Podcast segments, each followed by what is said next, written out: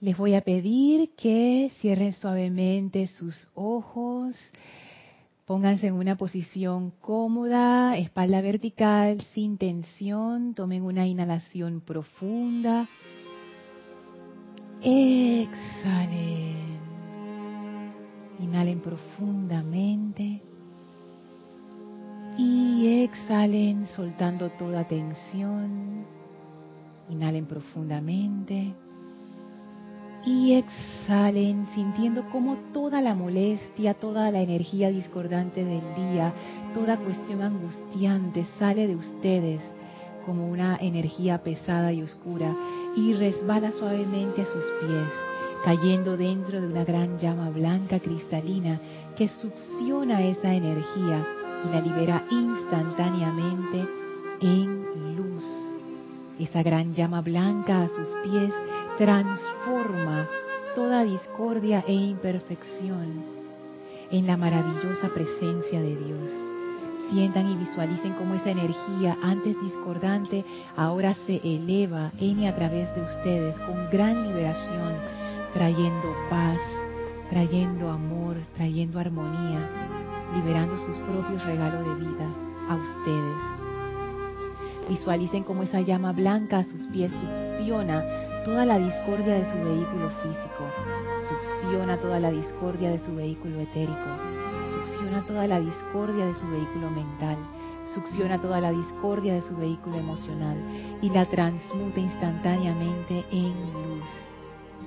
Y ahora junto con toda esa energía maravillosa, esa llama se eleva, subiendo por sus piernas hasta sobrepasar sus cabezas, sellándolos dentro de un gran pilar de fuego blanco y siéntanse aquí amados por la llama, purificados por esa llama, relajados por esa llama.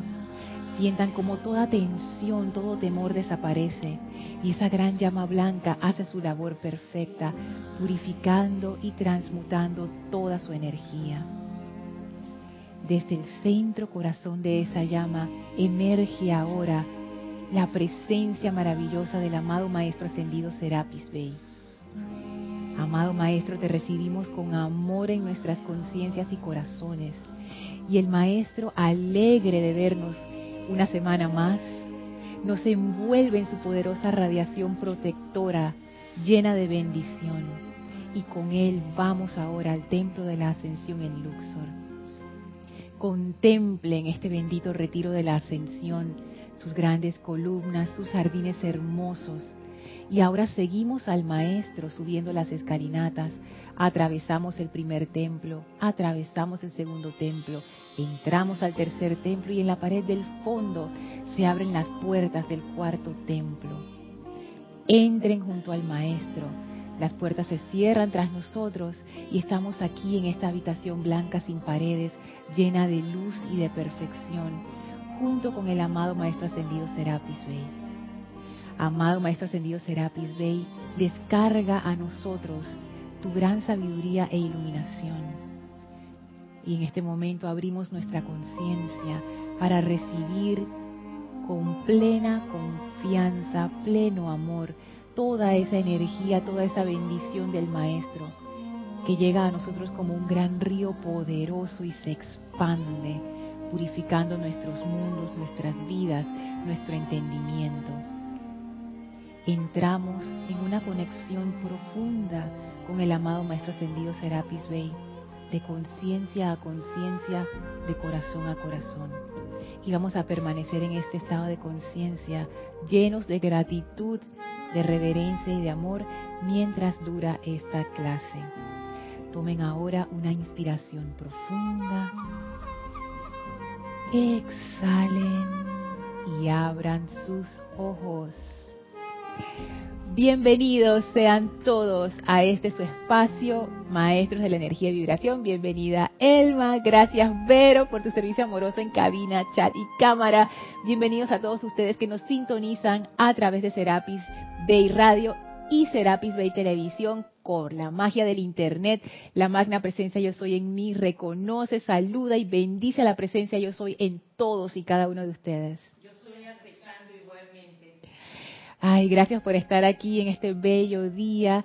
Recuerden que este domingo va a ser un domingo súper especial porque tenemos servicio de transmisión de la llama de la ascensión. Este servicio cae dentro del místico mes de mayo, que los maestros ascendidos dicen que mayo es un mes muy especial. En mayo celebramos eh, el primero de mayo la ascensión del maestro ascendido Saint Germain. También la Iglesia Católica este año, porque estas fechas cambian, se celebró la ascensión del Maestro Jesús y ahora el domingo van a celebrar Pentecostés. El señor Gautama celebra el festival de Wisak, que esto se celebra en toda Asia. O sea, eso es un festival grande en Asia. Aquí en Latinoamérica, obviamente no, porque nuestra comunidad asiática no es tan grande, pero allá eso es fiesta. Entonces, también cae eso dentro del místico mes de mayo. O sea, muchas cosas interesantes. Los, Sí, los maestros nos dicen que se abre el templo del Sagrado Corazón, en donde se preparan las almas que van a, estar encarnando en los próximos 12 meses. Así es que qué gran oportunidad para enviar energía purificadora, llama violeta, nuestro amor a todas esas almas que están entrando a nuestro planeta. Así es que muchas cosas pasan en mayo y entonces viene el ceremonial de transmisión de la llama de la ascensión como para aportar todavía más luz. Entonces es una gran oportunidad que tenemos para insuflar todas estas actividades con esa energía tan maravillosa. Están invitados todos a participar. Va a ser el domingo 20 de mayo a partir de las 8 y 50 AM hora de Panamá en la mañana. Pero el chat va a estar abierto a partir de las ocho y media para que ustedes puedan reportar su sintonía, que es muy importante sus reportes de sintonía porque eso es como yo lo veo como que es parte del protocolo, ¿no? Como que la comunidad, cada, cada miembro de la comunidad que está presente registra su nombre y eso estamos todos, ¿no? entra a formar parte de esa comunidad. Así es que a las ocho y media se abre, el, se abre el chat, a las ocho y cincuenta comenzamos la transmisión, el ceremonial en sí comienza a las nueve de la mañana, hora de Panamá. Y después viene, eh, Gonzalo va a dar clases, ¿verdad? A las once y media viene la clase Yo soy tu verdadero ser y después de la clase Yo soy tu verdadero ser viene Serapis Movie con la película Rogue One, que es una película de la serie de Star Wars. Esa va a ser a la una de la tarde, hora de Panamá. Entonces, recuerden que no transmitimos la película, sino los comentarios. Así es que es, esa película, yo sé que tiene enseñanza, yo la vi, está buena, pero yo me pregunto, bueno, ¿qué los anfitriones van a hacer Cristian y, Nelson? O sea, ¿qué, ¿qué, van a mostrar de esa película? Porque las cosas no son por casualidad, ya sabemos eso, los que estamos en la enseñanza por lo menos. Entonces, yo me pregunto, ¿qué tiene que ver el místico mes de mayo con el ceremonial de transmisión de la llama de este año que justo coincide con la celebración del Pentecostés de la Iglesia Católica y con la película de la Guerra de las Galaxias Rogue One. O sea, es como un misterio. Yo estoy como, ¿qué, qué será? ¿Qué será? Así que bueno, no se lo pierdan este domingo. Tenemos una triple tanda de actividades espirituales. Servicio de transmisión de la llama, clase y película. Qué chévere. Así que bueno. Y en, este, en, volviendo ya entonces a la clase, seguimos conversando de lo que veníamos conversando ya hace bastantes meses acerca de esa conciencia crítica y de cómo conectarnos. Recuerden que estas clases ustedes pueden participar a través del chat Serapis Bay Radio por Skype y si estás escuchando esta clase en diferido, o sea que hoy no es viernes 18 de mayo de 2018, igual me puedes hacer llegar tus comentarios y preguntas a mi correo electrónico lorna.serapisbay.com. A mí me encanta cuando me escriben y me preguntan, de verdad que sí, porque cada pregunta es una oportunidad de aprendizaje. Me ponen a pensar, me ponen a reflexionar y es, es, bueno, porque ahí yo siento esa realimentación de la comunidad y el beneficio de ser parte de una comunidad, porque si uno está íngrimo solo por allá, como que, ¿cómo tú sabes si vas bien, si vas mal? Y entonces tú nada más lo ves desde tu punto de vista, que es que siempre va a ser parcial e incompleto. Entonces el beneficio de la comunidad es que otros complementan con sus puntos de vista la visión. Entonces es como que ah, es, es buenísimo.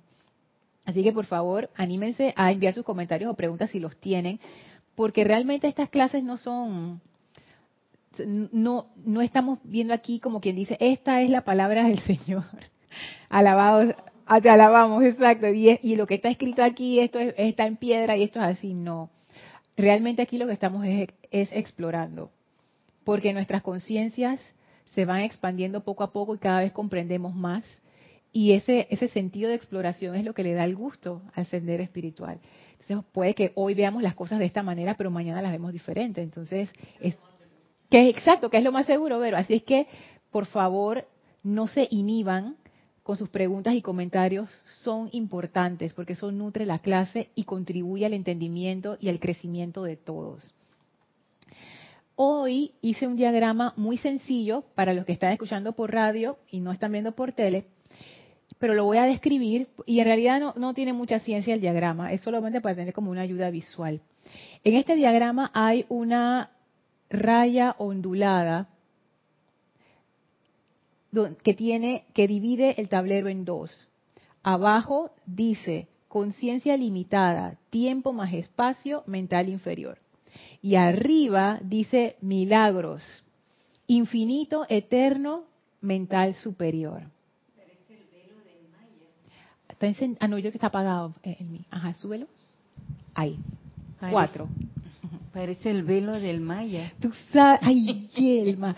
¿Sabes que cuando yo estaba dibujando eso, yo pensé, ese, hola Maritza, Dios te bendice, yo pensé, este es el velo de Maya. Porque pienso que eso es lo que divide este mental inferior de entrar a la conciencia más amplia, la conciencia crística. Entonces, lo pudiéramos ver así, como el velo de Maya. Y de hecho, veámoslo como el velo de Maya. Porque en la clase anterior a la clase pasada hablamos del velo en sí. En la clase siguiente hablamos de quién era Maya, porque era el velo de Maya. Bueno, pero entonces, ¿quién es Maya? Y hoy pudiéramos decir que vamos a atravesar el velo de Maya, a ver qué hay al otro lado. Sí, porque en la presentación se ve más bien la conciencia infinita que la conciencia ilimitada. Que la conciencia limitada acá abajo. Sí, que vamos a ver eso qué es. Y esto de, de los milagros, que de verdad que si yo me escuchara a mí misma, o sea, mi ser en el pasado, escuchara mis clases ahora, que yo estoy hablando de milagros y de la fe, yo no sé qué haría, o sea, me escupiría, algo así, no sé. Porque para mí esto es como tan, era tan... Primero yo lo asociaba con la Iglesia Católica y con el dogma. No tengo nada en contra de la Iglesia Católica, pero yo admito que yo tengo un problema con, con eso. O sea, no, no es que le tengo odio a la Iglesia en sí, nada, pero yo tengo un problema porque yo asocio eso con dogma y yo sí tengo un asunto con el dogma, es como que, no. Entonces, es algo que yo necesito transmutar. Y yo asociaba esto de los milagros y la fe con dogma, con cosas que estaban escritas, con la Biblia, con no sé qué. Entonces yo decía, ah, eso no tiene nada que ver con la enseñanza.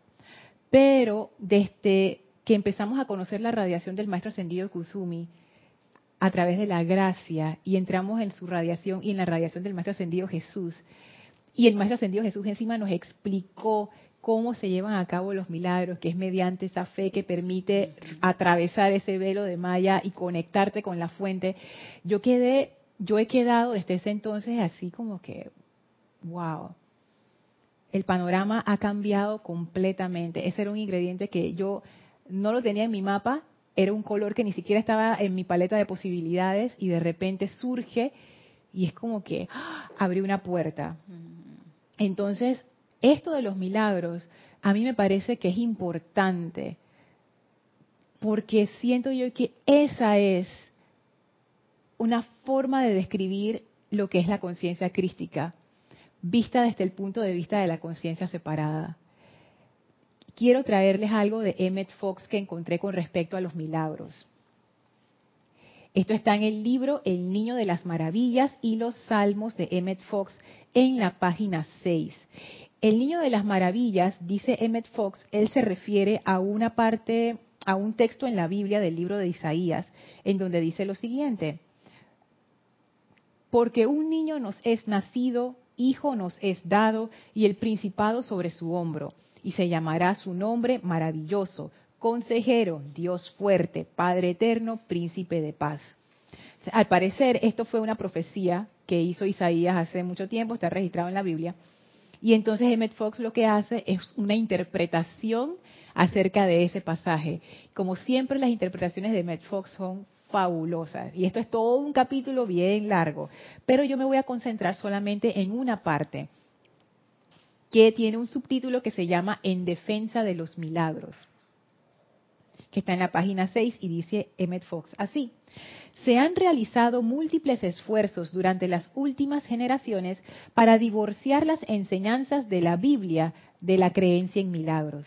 Se han hecho intentos por demostrar que de alguna inexplicable manera la Biblia puede ser fidedigna y útil estando al mismo tiempo equivocada en su enseñanza de los milagros. En otras palabras, que de una manera u otra puede ser una edificante aglomeración de verdades y mentiras. Entonces, Emmett Fox lo que dice es que mucha gente, para darle como más peso en, nuestro mundo racional a la Biblia, la omiten o le dan menos importancia a la parte de los milagros. Entonces se concentran nada más en la enseñanza del maestro y no sé qué. Se sigue diciendo Emmett Fox. De hecho, un famoso crítico de la Biblia dijo simplemente, los milagros no ocurren, rechazando así toda la cuestión con un ademán de su mano. La obvia réplica a esto es que si los milagros no ocurrieran, la Biblia sería un mero revoltijo de fábulas inútiles sin sentido.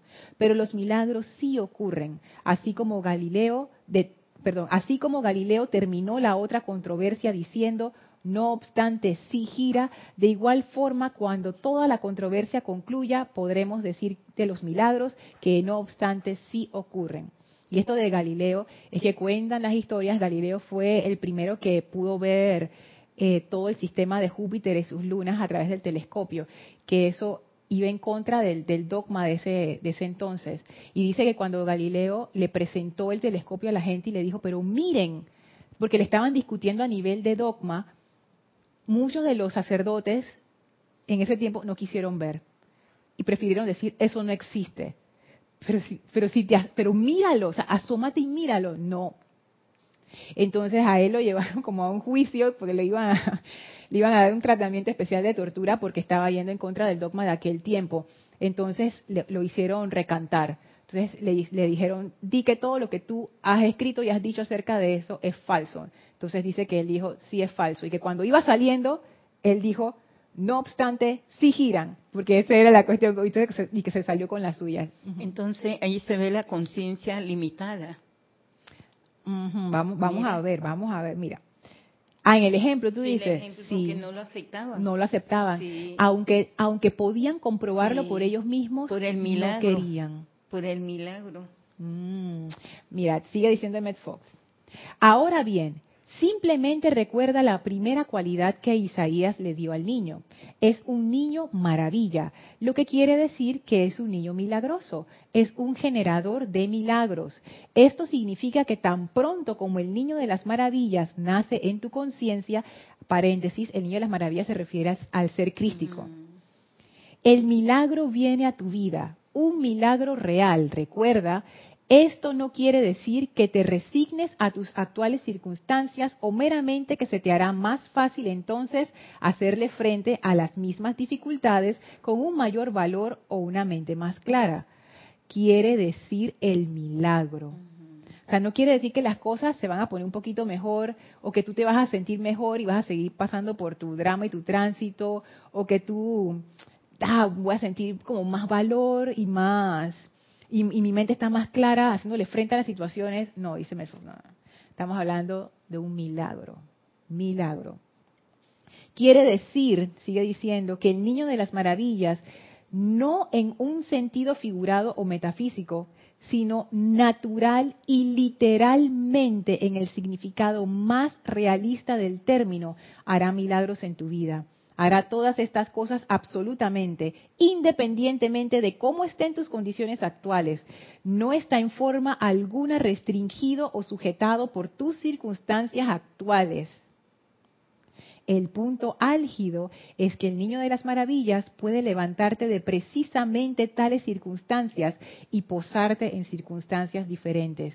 El niño de las maravillas es el niño de los milagros. ¿Tú quieres decir algo, Vero? Ajá. De, lo que contaste, pienso que la gente no quería cambiar su opinión por miedo, ¿no? Porque ya tienes algo establecido y pensar en otra cosa nueva. ¿Está, abierto el micrófono? ¡Ay! Entonces decía que. Ajá, gracias. Que la gente tenía miedo de no querer decir que estaba que era verdad o querer ver digamos que era cierto por el miedo de cambiar su posición porque están cómodos como están. Están tranquilos no hay que pensar ya está todo hecho y es más fácil porque estoy durmiendo están dormidos. En cambio cuando ya ves otra opción te pones a caminar te pones a pensar y empiezas a discernir. Entonces eso no les gusta a todos es cierto, es cierto. Y fíjate que en, ese tiempo, en ese, eso era fuerte, porque en aquel tiempo todas las cuestiones naturales se explicaban en términos de lo que decía la iglesia. Y ellos tenían todos estos modelos astronómicos que ellos decían que eso era perfecto y que eso era de esta manera y que la Tierra era el centro, no el Sol. Entonces viene alguien y dice, no, eso no es así. Es como si tú estuvieras diciendo, Dios se equivocó. Y en aquel tiempo tú no podías decir. y, más allá del dogma, imagínate una persona del campo, una persona de, en, ese tiempo la conciencia era distinta. Ahora nosotros somos menos crédulos y todo el mundo cuestiona. Pero antes no era así. La conciencia era, era como, como más infantil. Tú estabas esperando a que tu figura de autoridad, el rey, el, el señor feudal, la iglesia, te dijera cómo tú llevabas tu vida, cómo tú te conducías, la, cultura, la sociedad, eso era muy importante. Y entonces que te dijeran, nada es como tú pensabas que era. Tu mundo se viene abajo, o sea, el orden social, todo se resquebraja. Entonces, ¿pero qué vas a hacer? Si, tienes la verdad enfrente, es hora de un cambio. Entonces todo eso fue como que, sabes, darle la vuelta a un navío que tenía su inercia. Eso fue un momento histórico en, la, en, la, en toda la historia de nosotros como humanidad. Y ahora todo el mundo lo acepta y todo el mundo dice, ay, sí, qué tontería. Pero antes, eso, eso fue un cambio así como, ah, muy difícil. Entonces, Emmett Fox acá, ¿sabes que Esto es, es, es, en parte lo que tú estás diciendo también. Ahora, ahora que, que puedo empezar en ese comentario. Porque fíjate las palabras de Emmett Fox, y yo repito, si yo hubiera leído esto en otro momento de mi vida en el pasado, yo no sé, o sea, yo jamás hubiera creído esto de la manera en que él lo dice y no lo hubiera comprendido igual. Cuando él dice, quiere decir el milagro. O sea, cuando tú pides un milagro, por ejemplo, tu hijo está enfermo, ya no hay nada que hacer. Y tú pides el milagro que tu hijo se sane. Emmett Fox te dice, esto no quiere decir que te vas a resignar. O sea, esto no quiere decir que tú vas a tener un gran confort en tu corazón y no sé qué. Esto no quiere decir que te va a ser más fácil hacerle frente a esa circunstancia. Emmett Fox dice, quiere decir el milagro. eso, eso es radical. Eso es radical. Pero, ¿sabes qué? Estamos, yo pienso, acostumbrados a ver un milagro como, wow, que venga con fuegos artificiales y explote. Pero desde que ha sido concebida tú o cada uno de nosotros, es un milagro. Habían millones de espermatozoides para fecundar un huevo nada más y el tuyo ha sido el ganador. Eso ha sido un milagro. Podía haber sido otro. Es un milagro que podamos respirar automáticamente sin que tú le digas eh, pulmón, inflate, bájate. Es un milagro que estamos aquí. Eso es un milagro. Claro, pero nosotros como eso es tan común, tan común no lo no lo reconocemos. Y ¿sabes qué es lo otro que hace que no sea considerado un milagro, aunque verdaderamente lo es, y desde ese punto de vista la vida en sí, es más que eso, es que eso es parte de nuestro mundo de todos los días y eso nosotros lo aceptamos en nuestras mentes como que eso es así. ¿Ya? Eso es así. O sea, el hecho que, que una mujer quede embarazada, eso no asusta a nadie, eso, eso, es, eso es normal. O sea, dentro de nuestra conciencia, eso está dentro de las posibilidades de lo que es la vida humana y que tú respires normalmente también. Es más, cuando tú tienes un problema con eso, entonces ahí es donde viene y dice, ay, qué, qué cuestión. Pero si uno no tiene ningún problema, uno ni piensa en eso. Se va, uh, Entonces, claro, como eso está dentro de nuestro rango de posibilidades, eso no es un milagro. Un milagro es algo que se sale completamente de la escala. Se sale así locamente de todo lo que yo pensé que podía ser. Eso es lo que nosotros consideramos un milagro los maestros ascendidos, el amado San Germain creo que dice eso, él explica y es lo que dice el maestro. En realidad los milagros, como la gente lo piensa que es como un acto de magia, eso no existe. Lo que hay es la aplicación de la ley, que uno no entiende cómo funciona, entonces uno dice, oh, esto es magia, un milagro, pero en realidad es la aplicación de la ley.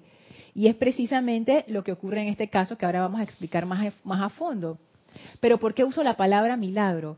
Porque la palabra milagro, por lo menos para mí, para mi concepto, mi cuerpo mental inferior, mi personalidad, es como algo que está fuera, fuera de toda posibilidad. Es, como que algo que, que, desafía mi mente, está más allá del entendimiento de mi mente. O sea, son cosas que se dan y que tú no entiendes ni por qué se dieron ni cómo se dieron. ¡Wow!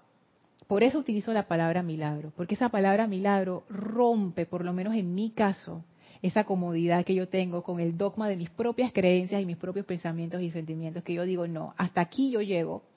Más allá de eso, no.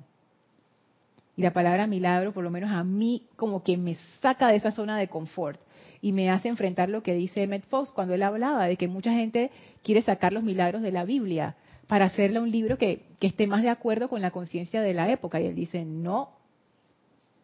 Y de hecho, todavía en estas épocas se hacen milagros todos los días. Yo estoy segura que si uno se un investigador se pusiera a recoger todos los milagros que pasan, encontraría muchísimos milagros todos los días.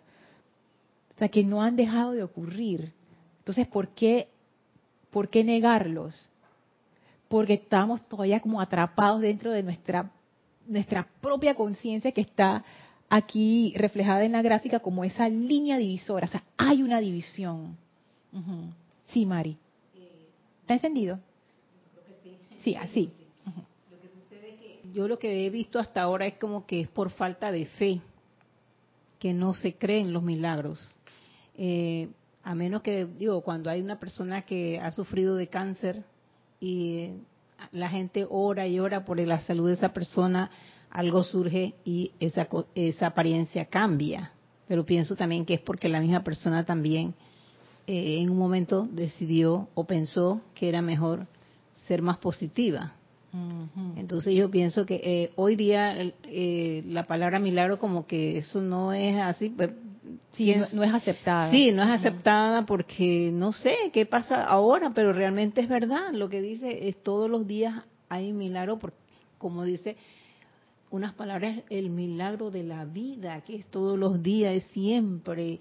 Y, eh, digo, abrir los ojos en la mañana eh, para mí es un milagro, porque a veces cuando tú estás como que indispuesta en el día anterior y que y mañana, bueno, pero mañana amaneces mejor. Claro, cuando uno tiene salud uno no piensa en estas cosas, pero cuando uno está en, la, en la marea baja. Sí, y, y, siento que cuando tú te eh, fijas tu atención en la presencia de Dios, yo soy, con todo ese amor en las noches o en la mañana, levantarte ¿Qué más le podemos pedir a la vida que ese gran milagro que todavía estamos aquí, que todavía podemos hacer muchas cosas?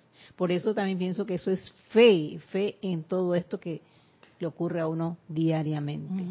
Y fíjate que la fe, que eso es otro como que ah, es una gran puerta que se abrió ahí, no, y eso lo dice el amado Jesús, Maestro Ascendido Jesús, en el diario está que tú no llegas a la fe como la fe ciega, como que, ay, lo leí en un libro y ya me lo creí. No, él dice que eso se desarrolla y tú empiezas a desarrollarlo, a conocer a esta presencia, como tú haces con una persona, eso va desarrollando confianza, que después deriva en amor, que después deriva en fe. O sea, es un proceso. O sea, no es que a lo loco de que ya, o sea, yo pienso que habrá gente que llega más rápido y otros llegamos más lento, pero lo que quiero decir es que no es algo superficial, no es algo en el vacío. O sea, una persona que realmente tiene fe, esa fe es inamovible, porque está basada en la comprobación directa, no en que me dijeron. es como, es como si tú vieras algo, como si tú vieras de, lo que hay detrás de una puerta y la persona te quiere convencer y tú viste detrás de una puerta hay una gran pelota roja.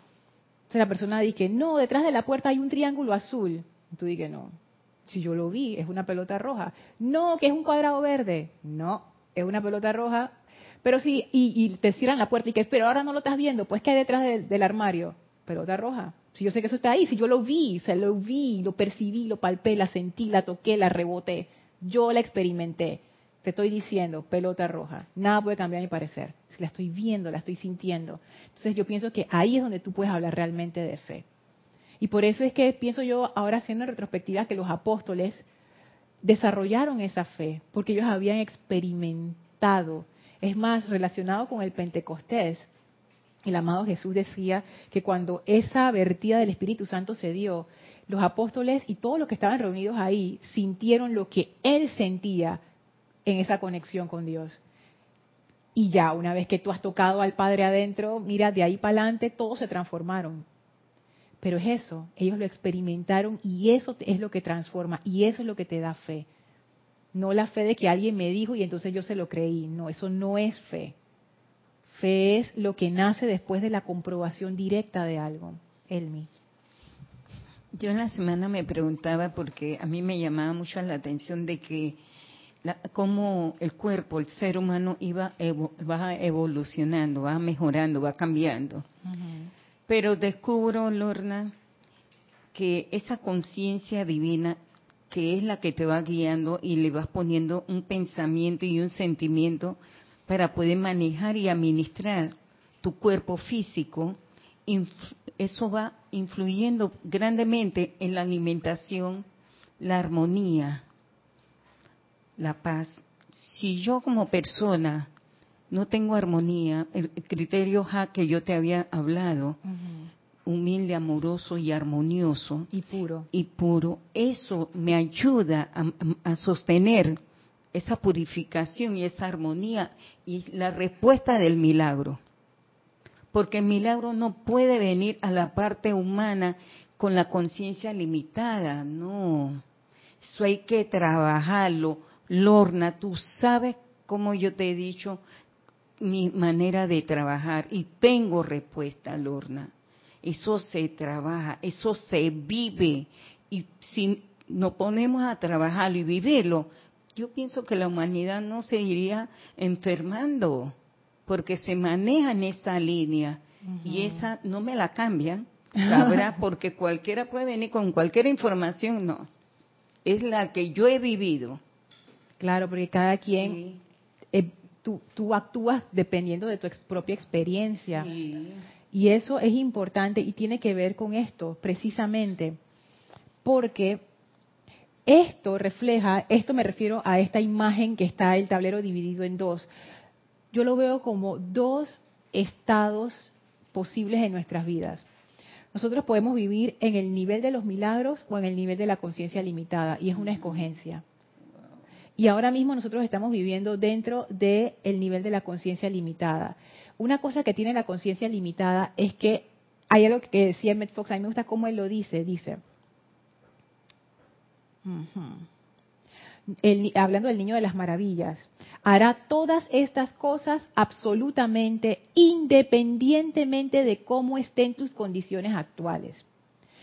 En la conciencia limitada nosotros dependemos mucho de lo externo y nosotros nos guiamos por cómo están nuestras condiciones actuales. Por ejemplo, el ejemplo más clásico.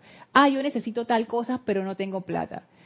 Para la conciencia limitada, eso es así. Eso es verdad, porque ¿cómo yo voy a adquirir algo para lo que necesito dinero y entonces por ende no lo puedo tener? Para la otra conciencia, que es la conciencia milagrosa, que no está sujeta a tiempo ni espacio, no tiene nada que ver. ¿Qué es lo que yo quiero? Eso, ya, aquí está. Porque esta conciencia, que es una gran diferencia a la conciencia limitada, que está amarrada a tiempo y espacio, y no está amarrada a tiempo y espacio porque es mala, simplemente porque esa es la manera de trabajo. Nosotros tenemos los siete vehículos, la mente superior y la mente inferior, dentro de esos siete vehículos, perdón, el cuerpo mental superior y el cuerpo mental inferior. El cuerpo mental inferior es el cuerpo de lo concreto. Él trabaja dentro de la dimensión de tiempo y espacio. Él trabaja con las cosas concretas, él limita. Imagínense que es como un, como un ingeniero civil o como un albañil comparado con, la, con un arquitecto. El arquitecto tiene estas ideas maravillosas y estas cuestiones y estos planos y estas no sé qué, y eso es como así como que wow. Pero el que pone los bloques el que, y el que dice, por ejemplo, el ingeniero civil dice, bueno, esta visión que tú tienes, no sé qué, necesita tantos sacos de cemento, tantos sacos de no sé qué, tanto de no sé qué, necesitamos tantos obreros, necesitamos no sé qué, esto va a durar tanto tiempo, va a costar tanto dinero, vamos a aprovecharlo de esta manera. Ese, ese es el, en la, función de ese cuerpo mental inferior. Yo siento que él es muy importante, sabrá. Es Eh, importantísimo. Porque él toma la decisión al cuerpo físico, el, el mental inferior. Y ahí es donde está el problema. Ahí es donde está el problema, porque este cuerpo mental inferior, en su forma de funcionamiento, Sí. él funciona dentro del tiempo y espacio y dentro de lo que es limitado. Si yo me identifico con ese cuerpo mental inferior, yo estoy en serio problema. Porque quedo, y es lo que nos ha pasado, quedamos dentro de esa limitación. Entonces yo acepto, ah, es que para conseguir esto yo necesito dinero. Ah, yo jamás podré hacer esa contribución al mundo si yo nunca he estudiado nada. Eso no puede ser. ¿Cuánta gente ha hecho contribuciones al mundo sin haberse graduado de absolutamente nada? Thomas Edison, Henry Ford. ¿Cuántos millonarios en el mundo que todavía existen hoy día y, y van surgiendo más y no son o no han sido gentes preparadas porque no han ido ni siquiera a la universidad? Así es, porque ese, ese es el concepto que se tenía antes. Para tú ser millonario, tener mucho dinero, tú tienes que haber estudiado bastante y ser el mejor no sé qué. Y muchos millonarios te lo, te lo dicen. Además, yo he visto eh, presentaciones en YouTube y cosas que he visto, ¿no? que ellos dicen, eso es mentira. Tú no tienes que ser mejor en nada. Tú lo que tienes es que enfocarte en lo que tú quieres hacer y darle hasta que logres tu meta. Ellos lo que sí tenían era el propósito de que yo quiero llegar a este nivel de éxito económico. Tienen fe, exacto, tienen fe en eso. Ellos ponen toda su energía en eso. Por supuesto que lo logran. O sea, son cosas que, desde nuestro punto de vista limitado, estamos todo amarrado como que causa efecto, causa efecto, una secuencia de cosas. Si yo tengo que tener mis condiciones actuales de esta manera para poder hacer tal otra cosa. Desde el punto de vista de la conciencia de milagros, que es la conciencia crística, el cuerpo mental superior, eso no tiene nada que ver. Pero en lo- el mental inferior, siento de que él trabaja con el, con el mental superior, los milagros eternos. Él es el vehículo para poder que la conciencia limitada no pueda intervenir para que la información baje así. Es que lo has dicho bien, eso es lo que debería estar pasando, pero eso no es lo que ocurre, porque por eso está la división, esta IBE, el velo de Maya. Mm, ya. Pues estamos sí. desconectados. Todo fuera bueno, todo funcionara bien, si el cuerpo mental inferior y el cuerpo mental superior estuvieran unidos. Ajá. Qué trabajo más lindo. esa Claro, comunicación. porque ahí sí, el cuerpo mental superior, los maestros nos dicen que el Santo Cristo propio también tiene nuestro plan divino. El plan Sí, divino que es, bueno, sí nuestro patrón de perfección. O sea, es como el ejemplo del arquitecto y el ingeniero civil. Sí. La visión la tiene el cuerpo mental superior. Los poderes creativos los tiene el cuerpo mental superior. Sí. Pero los que determinan la forma y cómo eso se va a precipitar es el, El cuerpo mental inferior. Pero sí. Yari Vega Bernal desde ¡Yay! Panamá nos dice, con respecto al tema de los milagros, este solo puede ocurrir una vez. Para la conciencia humana de las personas no puedes recibir constantemente milagros. Limitación total. Sí, gracias Yari, Dios te bendice. Es así, porque tenemos tantos condicionamientos que nos, que nos llevan a amarrarnos dentro de, de nuestras propias situaciones limitadas y nosotros pensamos que eso es verdad porque eso so- es todo lo que tenemos en mente. Todo está amarrado a tiempo y espacio. Por ejemplo, ay, ya yo estoy muy vieja para llenar el espacio en blanco.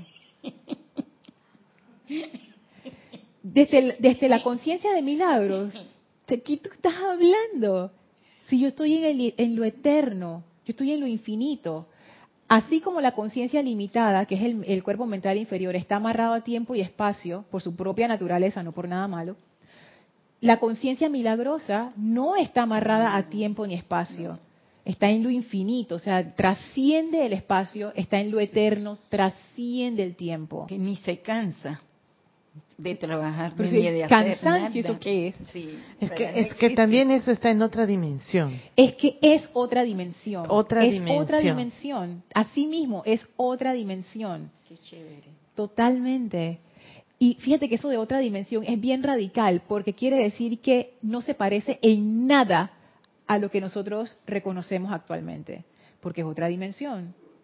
Es como, es otra, son otras, exactamente, son otras reglas. Gracias, son otras reglas. Yo recuerdo, estoy chequeando el tiempo para no pasarme. Yo recuerdo un ejemplo que una vez leí acerca de un, un cuento, ¿no? De estos seres bidimensionales. los seres bidimensionales, ellos vivían en como en una superficie, ellos vivían en una superficie. Imagínense un papel y en ese papel hay unos puntitos. Esos son los seres bidimensionales, ellos vivían allí. Entonces ahora yo soy un ser tridimensional. ¿Cómo ellos pueden comprender lo que es tridimensional si ellos, ellos nada más saben de ancho y largo? Ellos no saben profundidad. Entonces, si yo agarro un objeto tridimensional y lo pongo sobre ellos, por ejemplo, una esfera, ellos pueden ver la sombra, ellos están viendo un círculo y ellos dicen, no, es que eso es un círculo. No, eso no es un círculo, eso es una esfera.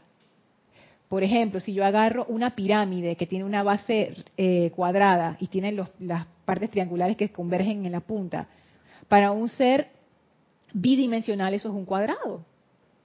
Eso no es un cuadrado.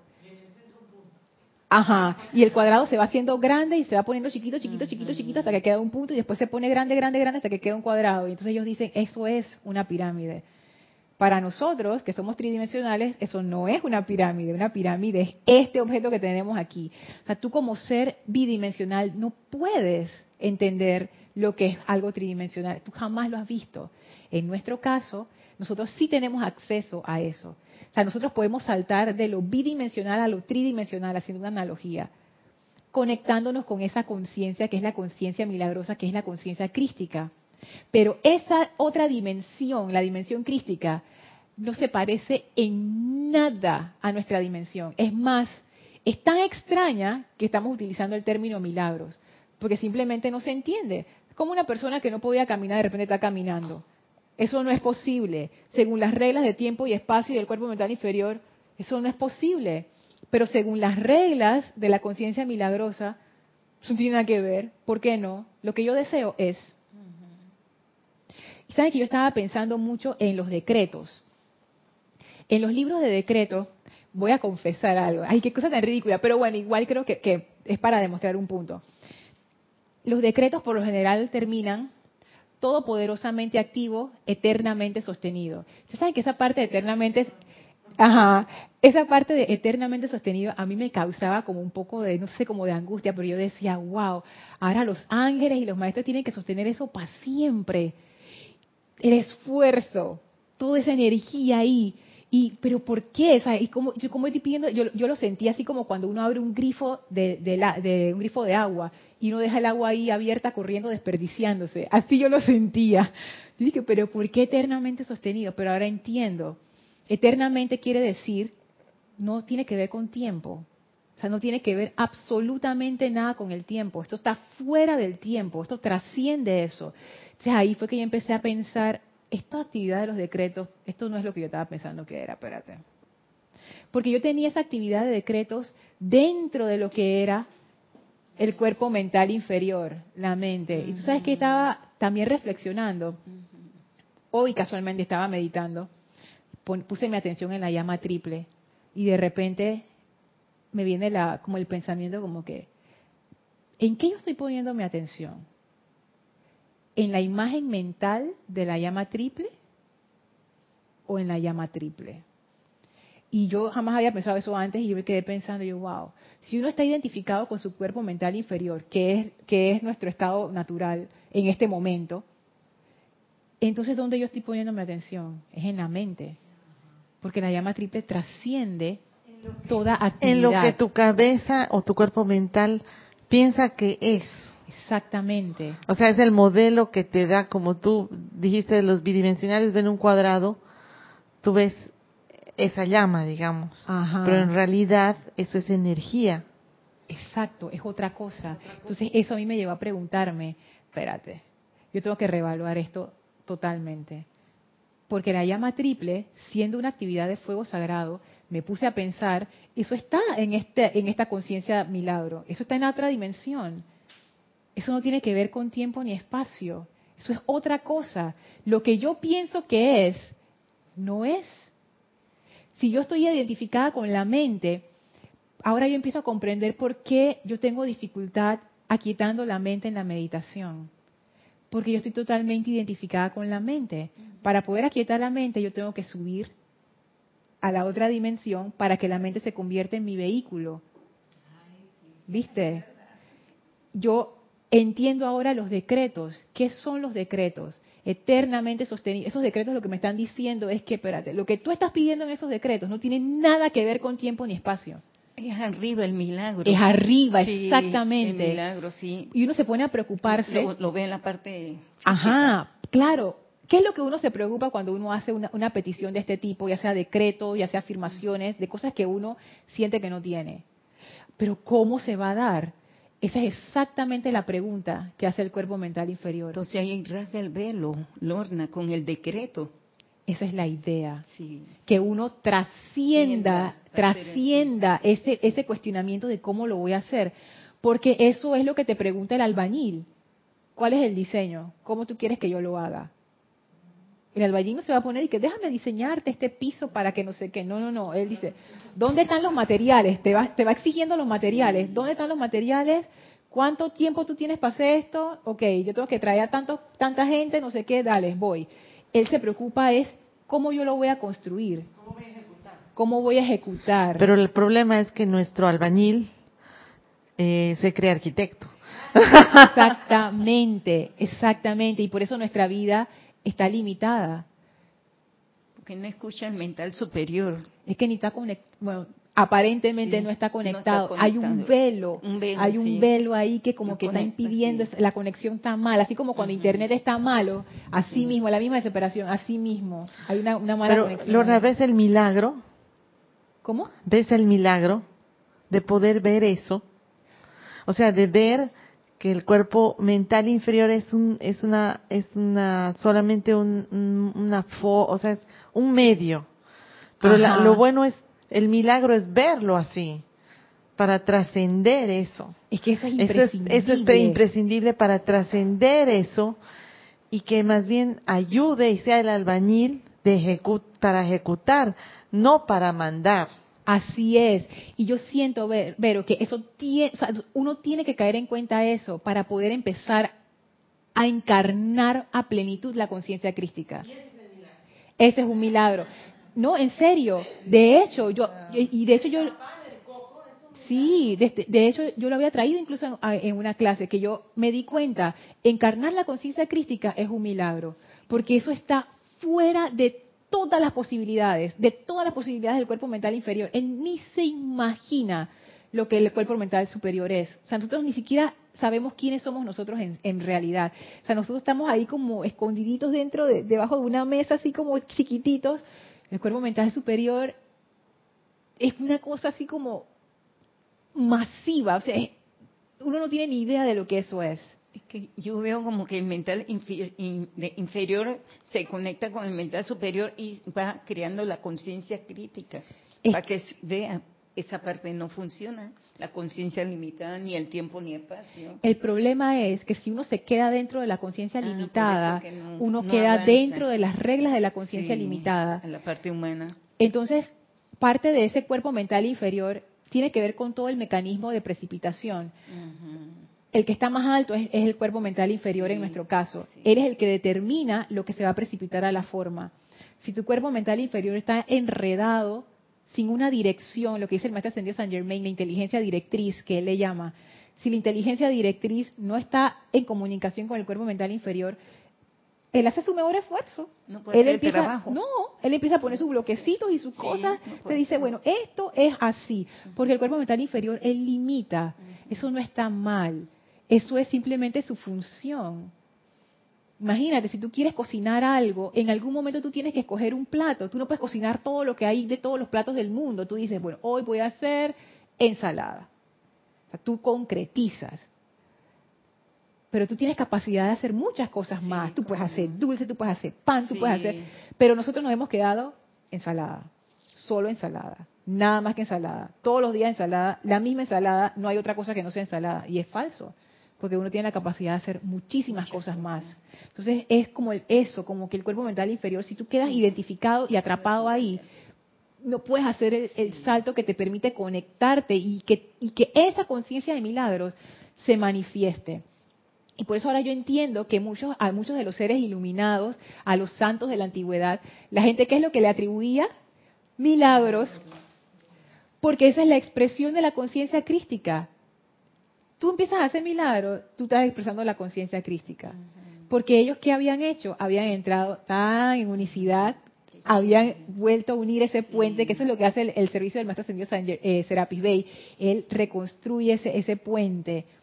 O más bien lo, te da la realización de que ese puente siempre estuvo ahí. Quita el velo, que es lo que pasa en el cuarto templo. Y el maestro dice, no es que yo lo quite, ustedes lo hacen. Ustedes llegan, yo los ayudo a que ustedes lleguen al punto en donde ustedes mismos rasgan ese velo y se dan cuenta y ven. Otra cosa que me llama la atención es cuando los maestros hablan acerca de los comandos. Ustedes han escuchado eso, ¿no? Yo comando y yo soy en los decretos. Y los maestros también hablan de que yo di, yo di el gran comando y no sé qué. Yo estaba pensando en eso también con relación a, a la conciencia de milagros, que no tiene que ver con espacio ni tiempo. Y fíjense lo que me vino. Un comando quiere decir algo que cuando tú lo dices o tienes la intención de hacerlo, nada en este mundo de la forma puede afectar esa decisión. Un comando quiere decir esto es así. Desde el punto de vista de la conciencia limitada y el cuerpo mental inferior, un comando no tiene mucho sentido. Pero cuando uno está en la otra conciencia, lo que tú dices Eso es y nada externo tiene poder para afectar esa decisión. Por eso cuando los maestros dicen, yo di el gran comando de que esto se hiciera, no es como lo que nosotros pensamos cuando a veces uno le dice y que, fulanito, saca la basura. Eso no es un comando, porque si fulanito no te hace caso, como me pasó en estos días que le dije a mi pareja, hey, doble esas cajas, a la semana siguiente, dobla las cajas, por favor. A la semana siguiente, dobla las cajas. Al final yo, yo acabé doblándola. Entonces eso no fue ningún comando porque no funcionó. Ese no es un comando. Un comando es lo que yo digo es. Y cuando yo digo de yo, por supuesto que no es el cuerpo mental inferior. Es la conciencia de los milagros, la conciencia milagrosa, la conciencia crística, el cuerpo mental superior. Por eso es que pasan, pienso yo, las sanaciones espontáneas. Sí, es cierto. ¿Sabes que yo estaba leyendo el caso de esta señora, que a mí me pareció bien interesante, y la razón por la que lo leí fue porque ese caso está bien documentado por la ciencia. Porque hay mucha gente que dice que, ay, sí, tuve, tuve una experiencia cercana a la muerte, y porque yo estaba cercano a la muerte y vi el, y el cielo y no sé qué, y regresé. Pero cuando tú vas a ver, investigas realmente si hay una sustentación científica, no o ellos di que les pasó no sé qué cosa, pero al final cuando tú vas a ver, que ay, no, tenía una fiebre y no sé qué. Entonces es como que, pero en este caso de esta señora, ella ya estaba terminal. Ella entró al hospital en coma, o sea, ya la trajeron fue en coma. Su cuerpo, sus órganos empezaron a hacer shutdown, o sea, ya los órganos empezaron a dejar de funcionar y ya que casi la, la declaraban muerta, dice, lo único que estaba latiendo era el corazón, todo lo demás se había apagado. Ya, o sea, un cuerpo así, tú dices, eso jamás se levanta tenía cáncer, tenía linfoma, se le había regado por todos lados, la señora físicamente ya no tenía ni músculo ni nada y notaba, era una, bueno. Oye, tuvo una experiencia de esa cercana a la muerte, donde ella narra que ella realizó esa unicidad. Cuando ella llegó al otro lado, y ella ni, se había, ni siquiera se había dado cuenta de que ella estaba, que estaba desencarnando, porque dice que ella se sintió como tan llena de luz, tan llena de amor, amor incondicional y cayó en cuenta, todos somos uno, no sé qué. Entonces dice que a ella le dieron la opción de regresar. Y entonces ella, en ese plano, ella entendió, ah, yo sé qué fue lo que causó el cáncer.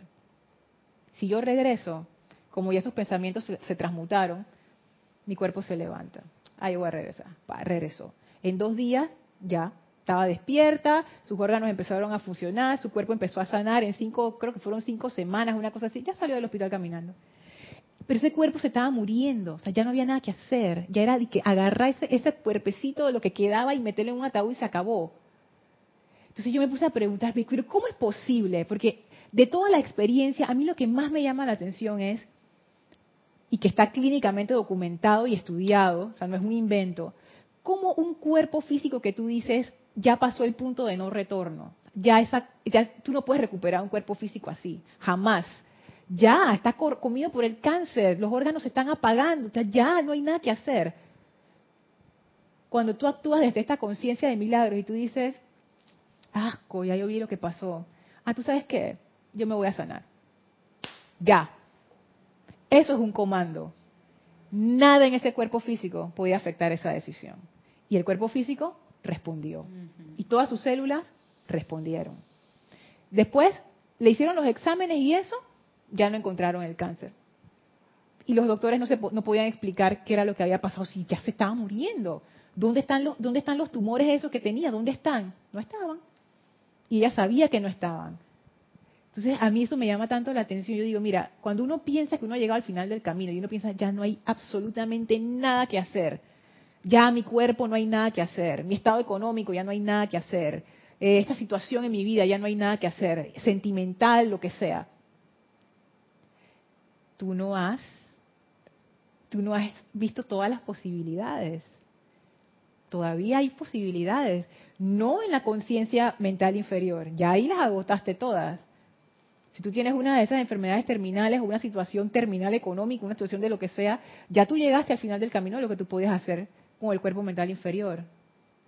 Pero eso no significa absolutamente nada para el cuerpo mental superior. Y si tú puedes hacer esa conexión, que es lo que llamamos fe, tú lo manifiestas. Y no hay nada de tu ser externo que pueda impedir que eso se dé. Eso es un comando. Entonces ahí yo empecé a comprender eso que nos dicen los maestros en los decretos, en eso, que no es solamente decirlo con sentimiento y con, y con pensamiento concentrado, no. Sostenerlo. Y sostenerlo. Es más que eso, Elma. ¿Quién está haciendo ese decreto? ¿Yo dónde estoy? ¿En la conciencia limitada, o en la conciencia milagrosa? En la conciencia crística. Porque si lo hago en la conciencia limitada, ese decreto va a venir amarrado a tiempo, espacio y a todas las condiciones.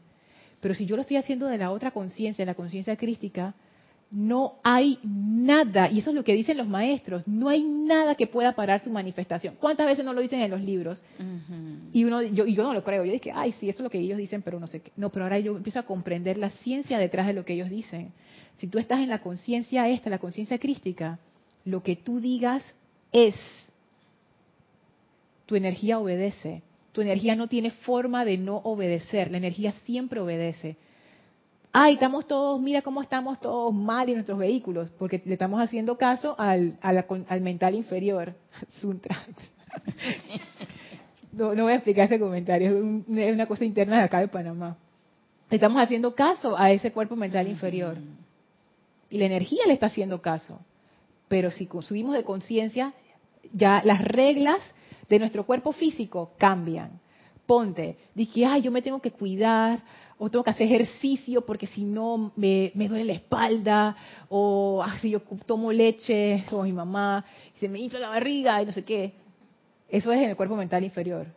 En el cuerpo mental superior, no tiene nada que ver, yo como lo que sea, no importa. Porque las reglas con las cuales funciona mi cuerpo físico cuando yo estoy en esta conciencia superior son distintas, no tienen nada que ver que si a mí me cae mal la leche o me cae bien o no sé, no tiene nada que ver estoy operando con otras reglas, yo estoy jugando otro juego. Entonces, para la mayoría de la gente del mundo, es como en Matrix, la matriz, cuando Neo volaba. ¿Cómo tú puedes volar?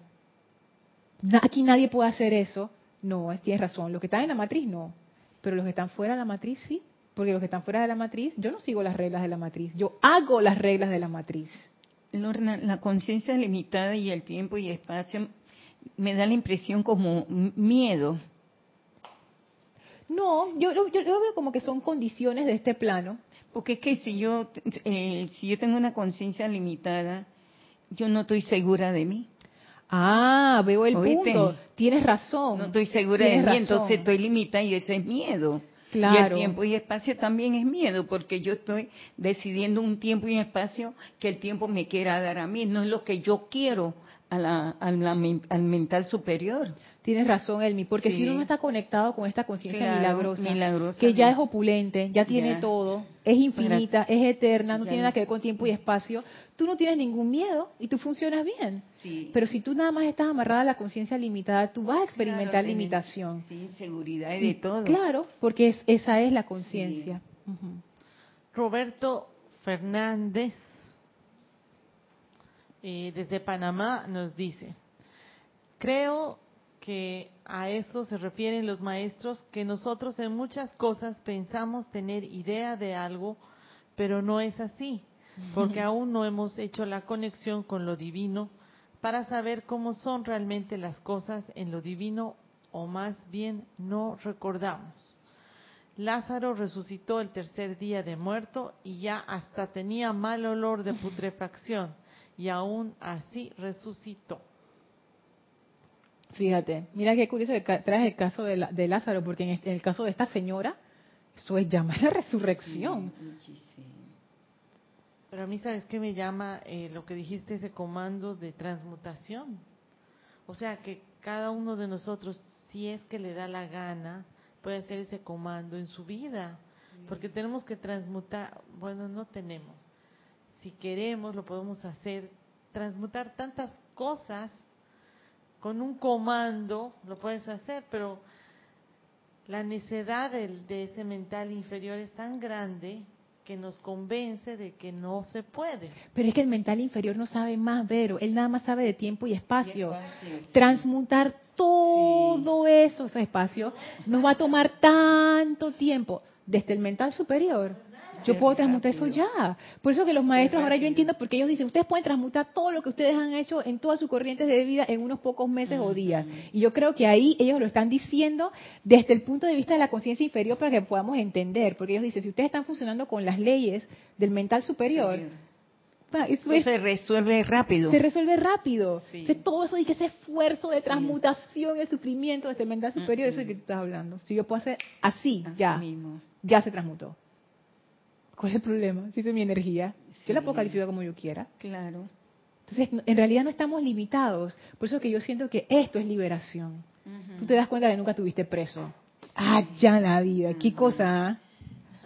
Oye, eh, eh, Lorna, te doy las gracias de verdad porque mira que yo siempre me preguntaba cuando he hecho decretos donde dice yo comando, yo comando, yo comando y yo decía, pero ¿qué es lo que estoy comandando?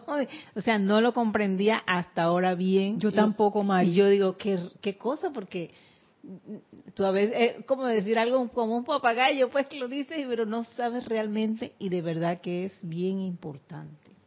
Gracias por haberme Gracias a la presencia yo soy que, que nos revela estas cosas. Gracias a los maestros que pusieron esto aquí, ¿ves? Para que cuando tuviéramos la conciencia pudiéramos encontrar rapidito nuestro camino a la liberación. Todo se ve tan diferente ahora, Vero.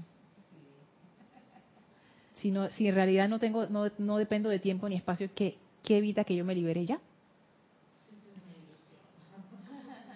Así mismo como la sanación. Así mismo. La señora. Así mismo. Bueno, vamos a dejar la clase hasta aquí. Y me pasé, por supuesto. bueno, vamos a despedirnos del maestro. Les voy a pedir que cierren sus ojos, tomen una inspiración profunda Exhalen, lleven su atención al amado Maestro Ascendido Serapis Bey, dándole las gracias por esta gran vertida de su perfección e iluminación. Nos inclinamos ante el Maestro en conciencia y ahora nos retiramos del cuarto templo, nos retiramos del tercer templo, nos retiramos del segundo templo, nos retiramos del primer templo y regresamos al sitio donde nos encontramos físicamente y aprovechamos para expandir esa maravillosa radiación de fe, de amor, de confianza y ascensión a todo nuestro alrededor. Tomamos ahora una inspiración profunda. Exhalamos y abrimos nuestros ojos. Muchas gracias a todos los que estuvieron conectados. Gracias Mari, gracias Elma, gracias Vero por tu servicio amoroso. Recuerden este domingo a las 8 y 50 AM, servicio de transmisión de la llamada de la ascensión. A las 11 y media, clase, yo soy tu verdadero ser. A la una de la tarde será Pismovito, hora de Panamá. Muchísimas gracias por acompañarnos. Deseo para todos ustedes iluminación y mil bendiciones.